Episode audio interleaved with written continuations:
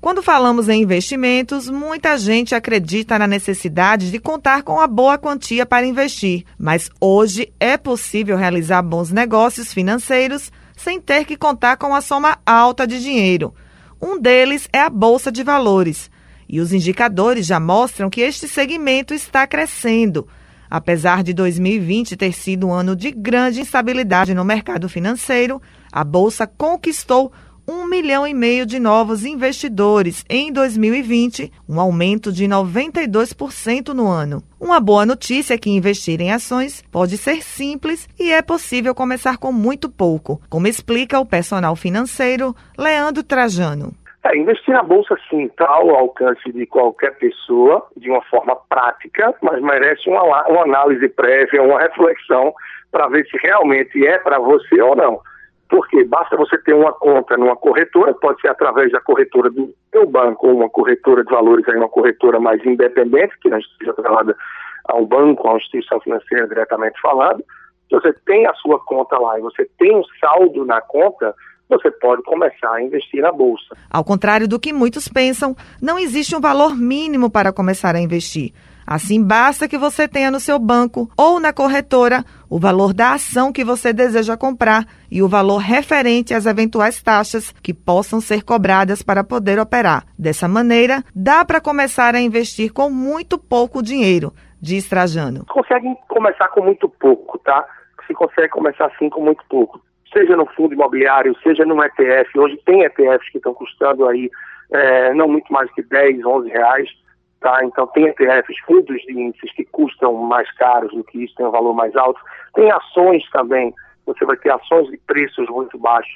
Então, você pode comprar o lote, ou você pode comprar, enfim, no mercado fracionário. Então, com muito pouco, se consegue começar a investir sim na bolsa, tá? Com muito pouco, e olha que eu não costumo falar de pouco ou muito dinheiro, porque isso é muito relativo para cada pessoa.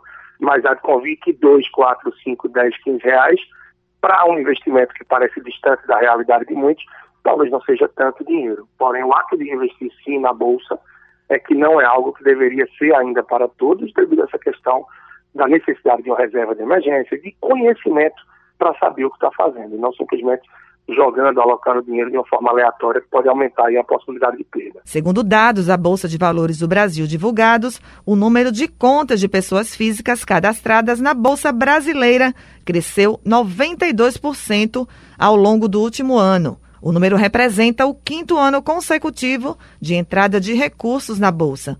Em 2019, o crescimento da base de investidores pessoas físicas havia sido de 106,7%. Ao saber onde investir o seu dinheiro para render mais, você garante a segurança das suas finanças no futuro e ainda lucra com os rendimentos. Quando a gente fala de bolsa, a gente fala de investimento para longo prazo. Então, no mínimo cinco anos, aquele capital, aquele recurso, aquele dinheiro que você não pretende usar por pelo menos cinco anos. Então, sem sombra de dúvidas, se você faz um investimento na bolsa e tem um acompanhamento mínimo dele, diferente do que muita gente pensa, que é ficar comprando e vendendo, ficar o dia na frente de uma tela, não, isso não é a realidade de quem investe na bolsa de modo geral, tá? É, você vai ter sim, ao longo desse prazo, desse tempo mais esticado, ganhos bem maiores do que uma poupança, do que maior parte do que os ativos de renda fixa. Agora, claro, a gente não pode generalizar isso, não todos os ativos. Tá? Então, por isso que merece conhecimento também para que se faça as melhores escolhas e que se comece na Bolsa de Valores através daqueles ativos que vão te dar uma maior diversificação, que vão diluir um pouco o seu risco. Do total de investidores na B3 em 2020, a maior parte é formada por homens, 73,7%. Já a faixa etária entre os 26 e 35 anos, o percentual é de 33,6%.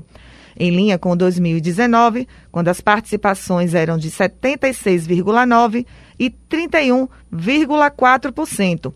Também houve um aumento na participação de mulheres na Bolsa, que responderam por 26,2% do total de pessoas físicas no ano passado.